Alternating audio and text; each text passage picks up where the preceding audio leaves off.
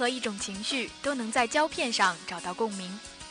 Movie Channel 带你走入一个全新的世界，用耳朵来听电影，用心来感受生活。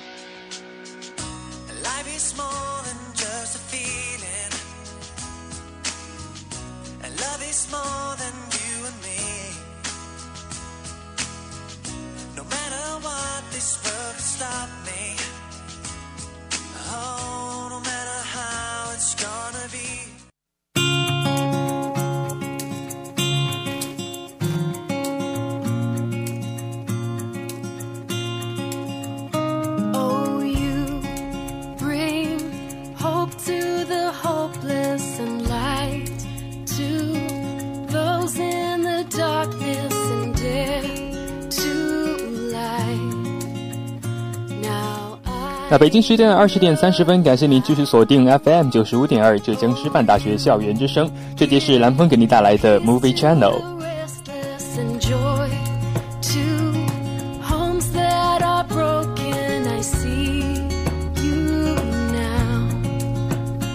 那其实蓝峰平常也并不怎么看电影。如果要看的话，可能看的最多的是超级英雄系列吧。但是有些时候也会去偶尔看看经典电影之类的。前一阵子也是听了自己的老师的一句话，去看了一下张国荣的《霸王别姬》。大家对他的评价都普遍很高，但看了之后也确实是一部非常很好看、非常好看的一部电影。怎么说呢？也是让我认识到张国荣的风华绝代吧，也是能感受到像其他人一样，听到这个名字都会有一种莫名的。呃，热血澎湃的感觉。虽然我是个男生，嗯，不过今天要讲的并不是《霸王别姬》，而是他的另一部比较早期的作品是《缘分》。那么这部电影的首映也是在，在大陆的首映也是在就是今年的四月一号。虽然是愚人节，同样也是张国荣的忌日，是三周年忌日。那么这部影片公映了之后，也是让大家呃，应该说是看到了一部值得怀念的一部电影吧。那今天还是让我们，如果有兴趣的话，可以仔细听一听。那么接下来就为大家介绍一下《缘分》这部影片。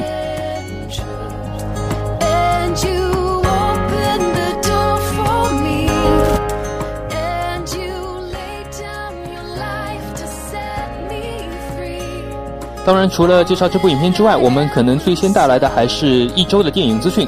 今天我们有四条电影资讯贡献给大家。然后在介绍完《缘分》之后，我们也会公布。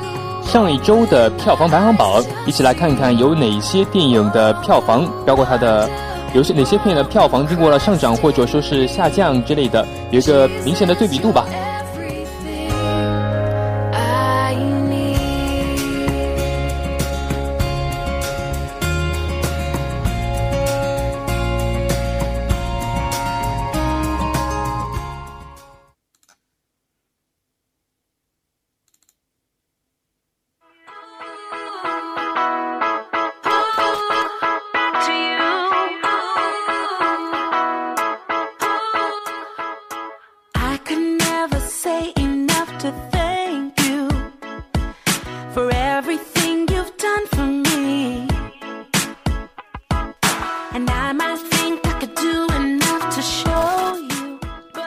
一周电影资讯，首先为大家带来的是第一条资讯是《不朽的时光》发布了第四款预告片，于和伟献祝福。由青年导演严然执导，王子异、爱新觉罗启星、许正廷主演的青春励志影片《不朽的时光》今日发表了第四款预告片。曾经主演过《青芒》《三国》等作品的演员于和伟发来祝福视频，预祝电影首映成功。预告片用“我想对你说抱歉”为主题，采用了倒叙的方法，用过往感怀未来。曾经有这样的六个年轻人，像火焰燃烧，像骏马奔腾，在一个地狱般的雨夜进行了一场生死诀别。但是时间终将过去，当奔向未来的大桥建成，他们共同吸气，悲剧不再上演。片尾钟声敲响，主人公蓦然回首，似乎也预示着一个崭新的时代正在走来。严然导演介绍说。我想对你说抱歉，不单单是一句感慨，也是对青年人的警示。导演表示，希望大家能在四月十五号电影上映的时候，和朋友啊、和父母一起去电影院里感受一下青春。当然，青春励志电影对我们来说也确实是不容错过的。虽然有时候感觉会有一点点的脱节吧，因为跟我们的学生时代比起来可能不太一样，而且我们正在处于学生时代，反而会感受到更多的不一样。不过说起来，看的时候还是常常会被感动得泪流满面。我说起来，这部电影的上映时间是四月十五号，是一个非常特殊的日子。那天正好是四月十五号，四月十六号是我们的校庆日，那两天学校是放假的吧？然后我们可以趁着这个空闲的时间，可以去看看这部不朽的时光。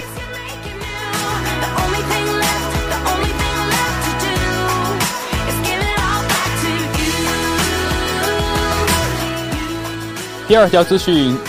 宋康昊、孔刘主演的《密探杀青》或将于下半年上映。金志云导演的新片《密探》今天结束了五个月的拍摄，顺利杀青。该片于去年十月二十二号在上海开机，于三月三十一号在首尔杀青，进行了一百零五场戏的拍摄。《密探》是宋康昊和金志云合作的第四部长片，也是时隔七年的再次合作。而宋康昊和孔刘两代演技派演员的合作也令影迷十分期待啊！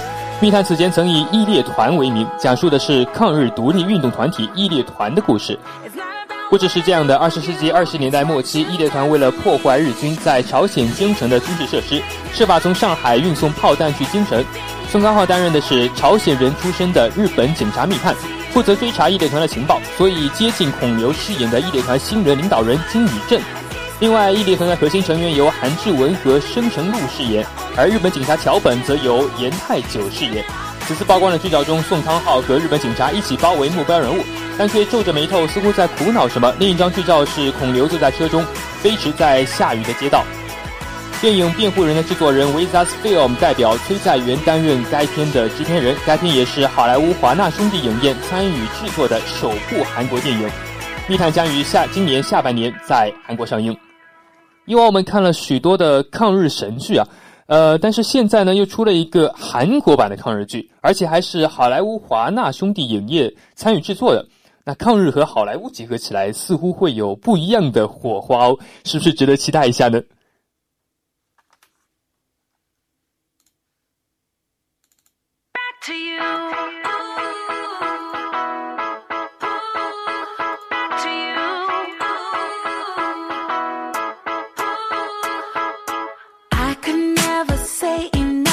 Thank you for everything you've done for me 不过说起来，第三条资讯可能更讨大家的喜欢吧，也可能更讨我的喜欢，因为是关于神奇女侠的。神奇女侠被提档到了明年的六月初，而且华纳宣布还有五部新片要被调档。盖尔加朵饰演的神奇女侠在蝙蝠侠大战超人正义黎明当中出尽了风头。华纳趁热打铁，近日宣布将神奇女侠个人电影从明年六月二十三号提档至六月二号上映，同时安迪瑟金斯执导的《丛丛林之书：起源》再次延期一年。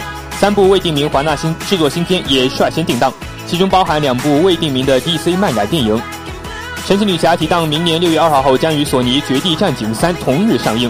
同时，前一周有《加勒比海盗五：死无对证》余热未退，后一周还有汤姆克鲁斯领衔的新木乃伊夹击。竞竞争对手强劲，看来华纳对这部因边超实力圈粉的女超级英雄电影充满信心。同时，调档后的神奇女侠避开了迈克尔贝执导的爆炸大片《变形金刚五》。该片定于明年六月二十三号北美上映。华纳夜班将《丛林之书：起起源》从明年十月六号延期一年至二零一八年十月十九号上映。这部改编自经典动漫的影片将即跟即将公映的迪士尼《奇幻森林》不同，或者是真人加动物 CG 制作，而《丛林之书：起源》在安迪·瑟金斯的带领下，动物的部分将完全由动作捕捉来完成，这将耗费更多的时间。哎，但是动作捕捉的话，带来的视觉效果应该要比电脑制作的要强得多的吧？不过说起来，可能在动物的表情上面不够 3D 制作的来的丰富多彩吧。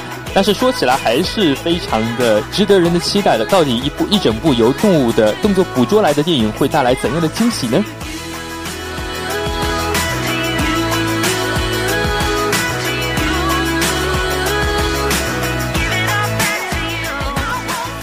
那么刚才在神奇女侠当中，我们也提到了新的木乃伊。那么这条资讯就是有关于新木乃伊的。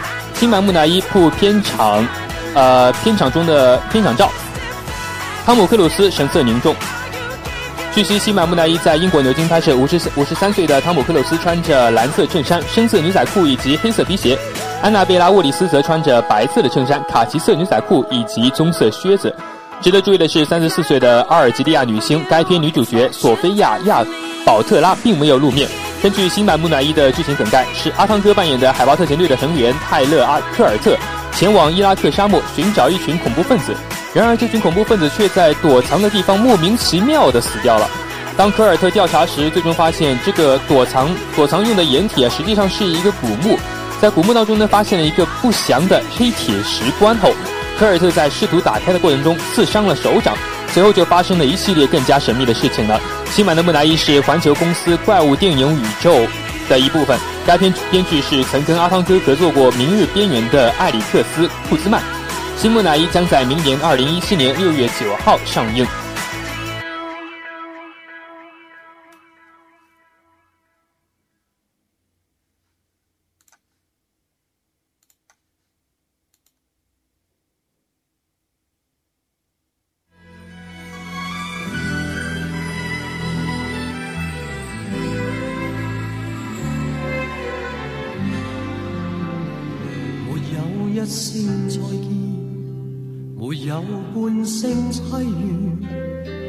淡淡去得无言，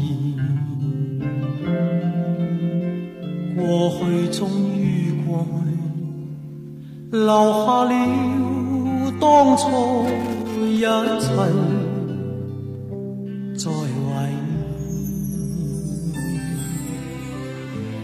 每段美好的片段。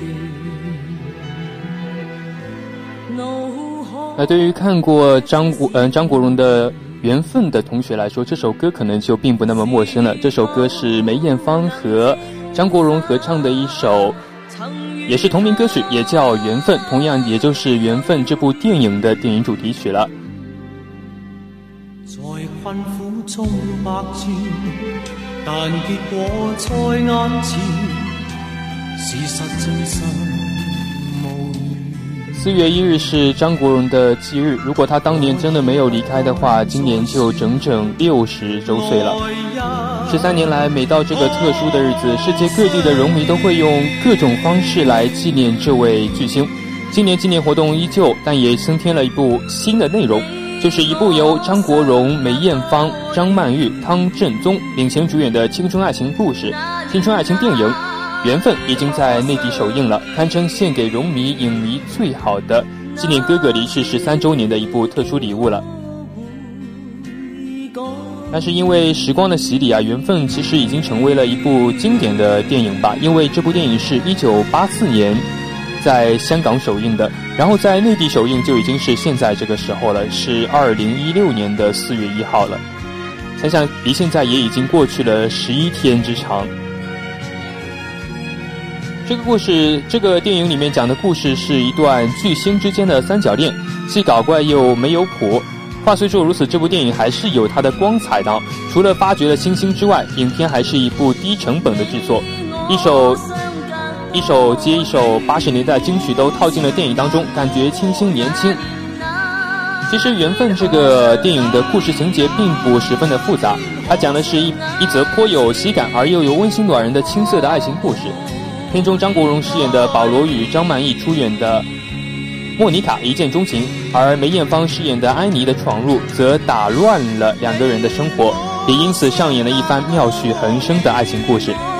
莫妮卡前上司前前上司前男友的半路杀出，更为这段颇具缘分的恋情徒生了戏剧性一戏剧效果。缘分有着非常纯味的原始青春的朴实感，没有华丽的炫技，没有狗血的邂逅，也没有刻意虐心虐肺的桥段，更不玩腹黑，有的只是平平淡淡的萍水相逢，清清新新的或朦胧或炙热的纯美初恋。看惯了内地校园青春爱情片的模式化套路的话表达。缘分的内地出映，不仅从画面上带来了一股清新唯美之风，在故事情节上也更趋同于大多数草根普民的青涩之恋。所以说，这是一部更能在内心深处引发情感共鸣、心理共振的电影。在影片的细枝末节中，即使你不曾生活在香港街头，也不了解香港电影文化，但一样能够找到存在感与代入感。毕竟，每个人的青涩初恋的美好回味都是比较趋同的。尽管表现方式、表达手法有所不同，尤其是香港还和我们有着相似的文化背景。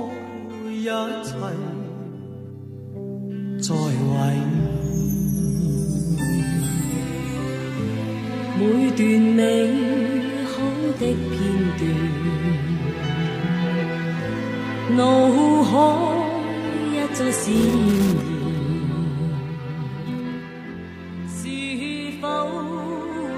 片中最具有看点的就是三个人之间形成的三角恋吧，但是这段三角恋也确实是让大家都感到辛苦。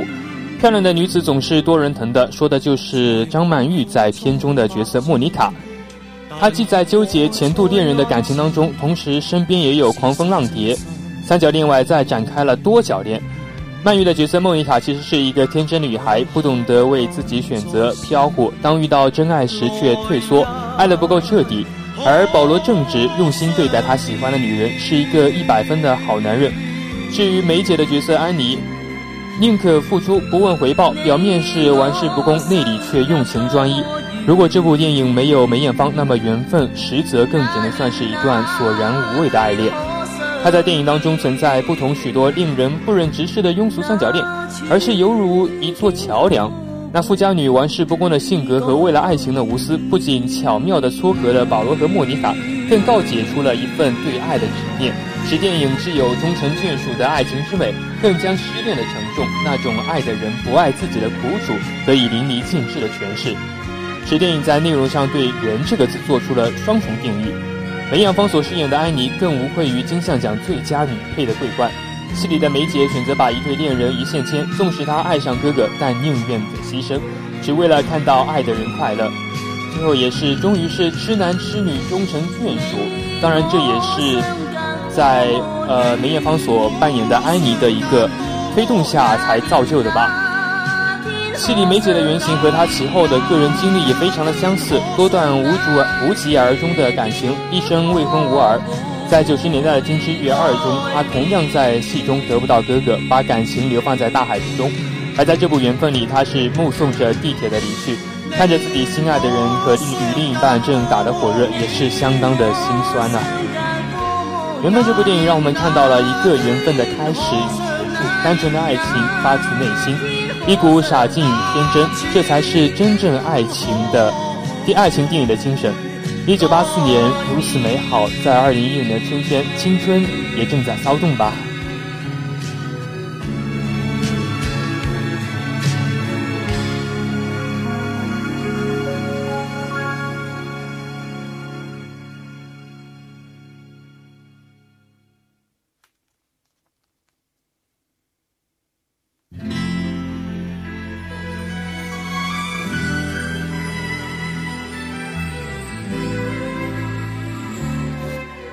但其实说到底，我觉得跟这部电影非常分不开的一个元素就是“地铁”这个词了。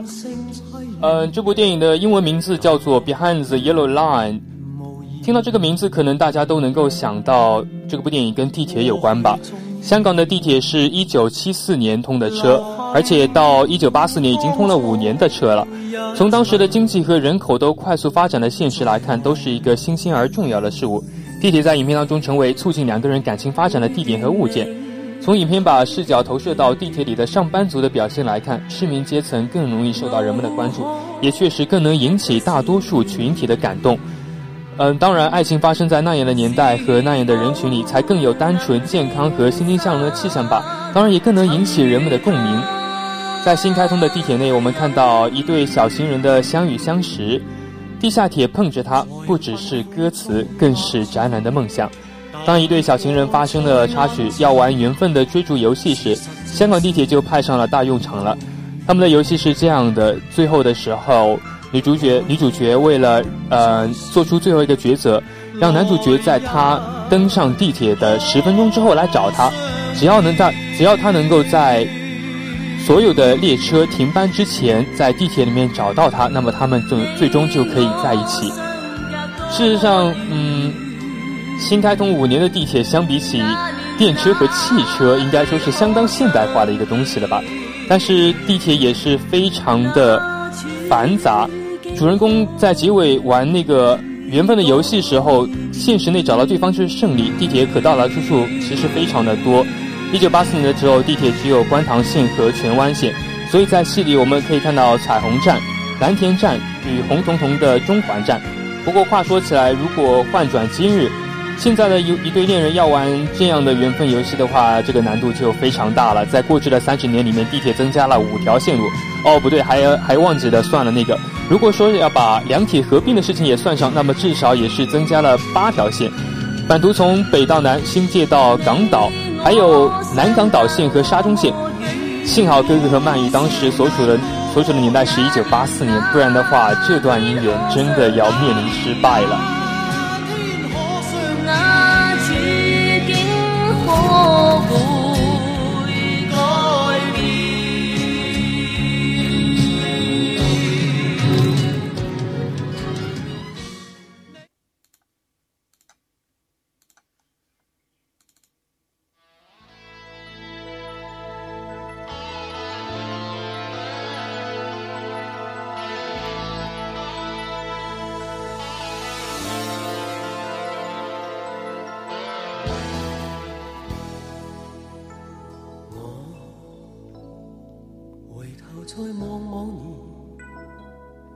但其实除了影片之外的话，嗯，这三个参演的三个人，其实在影片之外的故事也是非常的引人，也是非常的吸引人。追逐缘分自然是对那份青涩恋情、美好回忆的向往与渴盼。当然，对于大多数观众而言，尤其是张国荣、梅艳芳的毒粉真迷来说，看缘分更有一种特殊的含义，那就是为了不曾忘却的纪念。缘分像刚才说的是他一九八四年的电影，作为哥哥的早期作品，影响力虽然不及之后的《阿飞正传》《春光乍泄》《东邪西毒》以及《霸王别姬》，然而却也有着非常特别的意义。比如，缘分是他第一次和好友梅艳芳、张曼玉的荧幕合作，在电影中，他和梅姐演唱了那首经典的同名主题曲《缘分》，就是我们刚才一直在放的那首。包括张曼玉在影片中的当中的角色叫莫妮卡。而这一年，张国荣演唱的《莫妮卡》是香港歌坛第一支红获十大中文金曲和十大劲歌金曲的舞曲，这些都是深植于演员心中的。黄耀明和张国荣在2002年曾合作过歌歌曲《这么远那么近》，这首歌同样是在讲缘分的可遇不可求。歌里有这样的一句词：“月台上碰面，月球上碰面，或其实根本在这墙的背面。”或是有一天，当你在左转，我便向我便行向右，都不会遇见。张国荣的旁白是：我怀疑在我们人生里面，唯一可以相遇的机会已经错过了。红姑曾经说，类似的离世对阿妹有很大的打击，他们的关系犹如兄妹，互相疼惜对方，有时候又像一对老夫妻，打打闹闹的，但是总是又很快的和好。我不止在类似里的口中听过担心阿梅，怕她工作有受骗，怕她情路被欺负。小小新曾经说过这样的一故事：有一次梅艳芳在签售会上迟到了一个半小时，记者各种负面报道。正好她在半岛酒店碰到了张国荣，哥哥就很着急的对她说：“你看他又迟到，我说没用，你去说说他吧。”就是那种很疼却又没有办法的感觉，就像一个兄长无可奈何于自己淘气的妹妹。曾经，张国荣在电台给梅艳芳送生日祝福，他祝她早日能够找到如意如意郎君。这一段的原话是这样的：记得你曾经对我说，如果我到了四十岁还没有嫁出去，你就娶我好吗？但马上他又紧接了一句：我可不希望真的有那么一天啊！真是多少幸运，生在世间得以遇见这样一个知己，知你喜，知你忧，又知道，又知道，又以你为喜，以你为忧。而在梅姐之外，哥哥与曼玉之间的故事其实也是值得一讲的。影片当中的那对恋人，恋人此后星途闪烁，个个都如日中天。戏里面缠绵悱缠绵悱恻，戏外他与她的缘分又只是止于欣赏。然而曼玉虽然已经胜过了他身边的众生无数。张国荣去世后，张曼玉在法国杂志《电影笔记》中写的“亲爱的哥哥”文章中的第一句话就是。记得当我第一次看到她，我告诉自己，这是我有生以来见过的最漂亮的一张面孔。《阿飞正传》中有一段是同步录音，张国荣对细节的执着给张曼玉留下了深深的印象。夜戏快要收工的时候，每个人都消极怠工，但是他看到 Leslie 独自在彩排，他要练到那走向走廊尽头的脚步的最准确为止。张曼玉说：“我必须承认，我已经静静地向他偷了师，在我日后的电影中大派用场。”就好像是在辽阔的海面上，一艘船碰到了另一艘船，一盏灯照亮了另一盏灯。那么多，那么有多少缘分才能遇见你？物是人非事事休。且两位已走了一个轮回的年头，张曼玉从万丈光芒也逐渐退居幕后。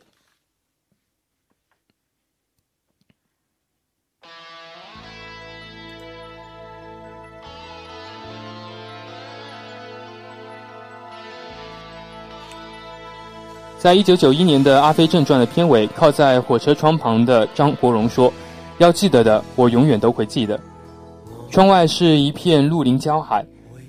数年后的一九九九年，他在接受查小欣的采访时说：“这是他非常喜欢的一句台词。”《东邪西毒》里说：“当一个人不能再拥有的时候，他唯一可以做的就是令自己不要忘记。”这也许就是所有人怀念的理由吧。我们怀念阿飞，怀念飞累了的五角鸟，怀念那些年岁中的张狂与笑声，怀念那时候的自己和你，怀念曾经的美好。哥哥为数众多的金曲里面有一首不那么流行的《永远记得》，山山林溪作词，卢冠言作曲，仿佛真的就是唱给我们这些怀念他的人听的。时代跌宕里，谁又永远记得谁？记得歌时，不记得归时节。这种怀念有千秋万世的宏大，有流芳百世的隽永。曾看到有人引用老一辈的话：“你问我什么是香港，在我心里，张国荣就代表了香港。无法复制，所以只好狠狠怀念。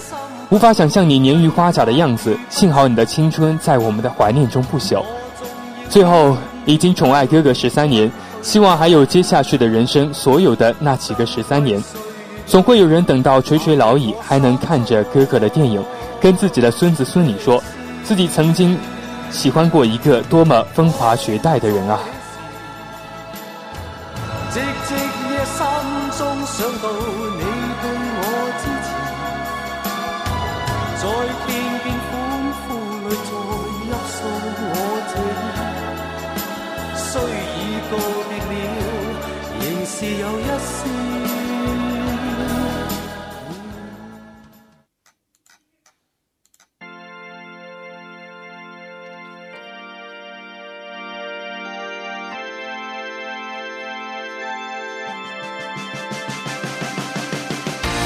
那么在缅怀完了哥哥之后，我们一起来看看本周的票房排行榜。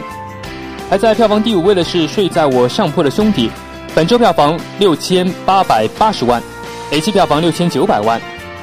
本周排行到嗯，本周排行第四的是《疯狂动物城》，本周票房一亿两千两百万，累计票房一亿四千一百，呃十四亿一千九百五十万。它排行第三的是《火锅英雄》，本周票房。一亿四千零六十万，累计票房十四亿零八十五万。排在第二的是《我的特工爷爷》，本周票房一亿六千七百七十万，累计票房一亿六千七百七十万。排行第一的仍旧是《蝙蝠侠大战超人：正义黎明》，本周票房一亿八千一百五十万，累计票房五亿五千六百五十万。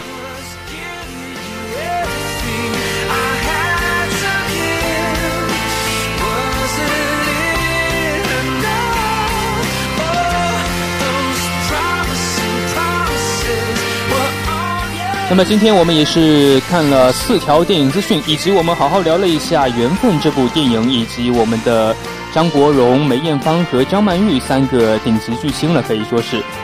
最后我们还是来看了一下票房的排行榜。